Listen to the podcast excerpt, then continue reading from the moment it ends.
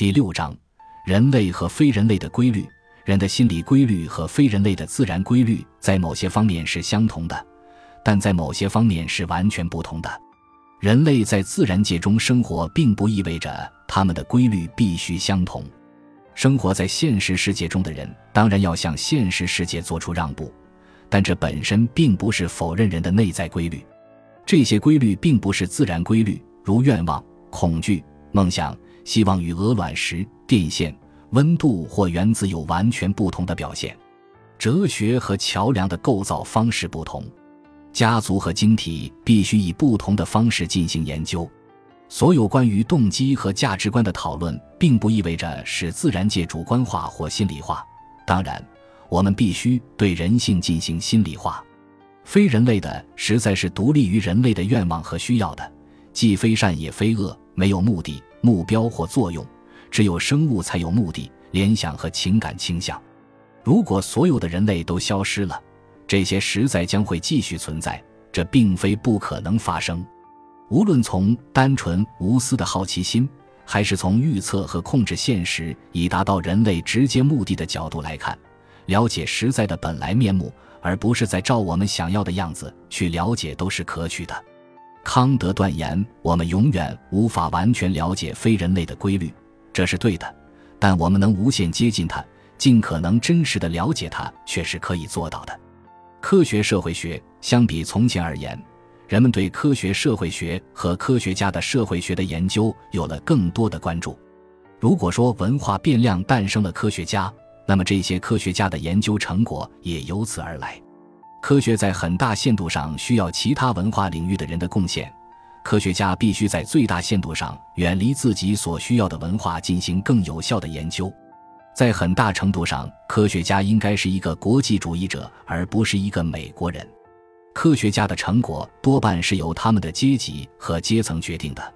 为了更全面地理解文化对自然观念的干扰，我们必须研究和解决这类问题。了解现实的多种方法，科学只是获得自然、社会和心理学知识的一种途径。有创造力的艺术家、哲学家、文学上的人文主义者。或者类似的人也可以是真理的发现者，应该像科学家一样受到鼓励。我们不应该区别看待，不应该将他们排斥在一边。在某种意义上，科学家同时也是诗人、哲学家，甚至是梦想家。在他狭隘的同事的衬托下，当然更加优秀。如果我们被这种心理多元主义所引导，认为科学是各种才能、动机和兴趣的集合体。那么，科学家和非科学家之间的界限就变得模糊起来。对科学概念进行批评和分析的科学哲学家，肯定更接近于对纯理论感兴趣的科学家，其程度无疑强过后者，而更接近纯粹的技术科学家。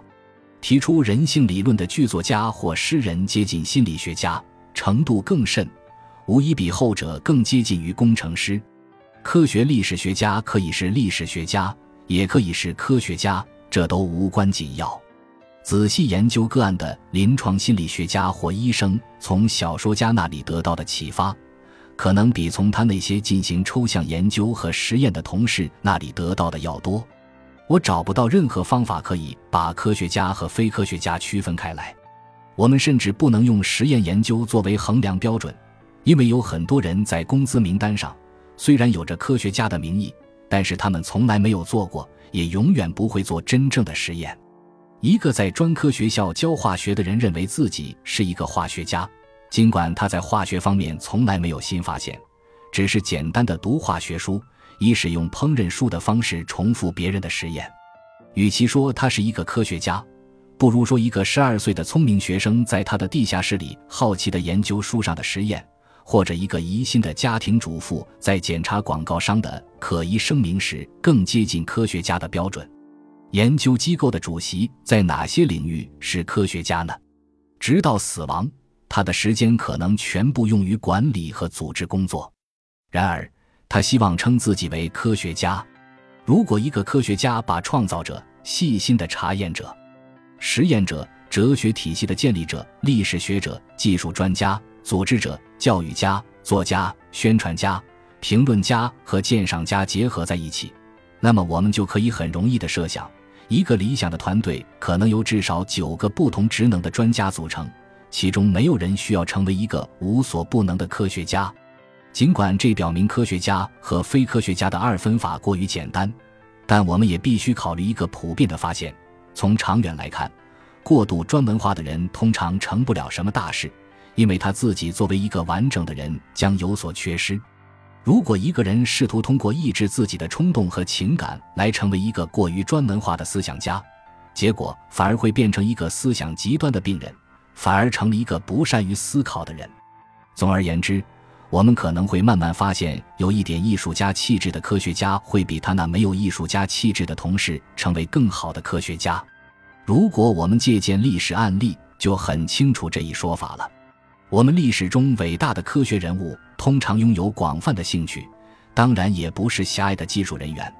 从亚里士多德到爱因斯坦，从列奥纳多、达芬奇到弗洛伊德，这些伟大的人物都是多才多艺的。他们对人文、哲学、社会和美学都有研究，由此我们可以得出这样的结论：科学中的心理多元论告诉我们，通向知识和真理的道路有很多。具有创造性的艺术家、哲学家、人文主义者，无论是作为个人还是团队中的一员，都可以成为真理的发现者。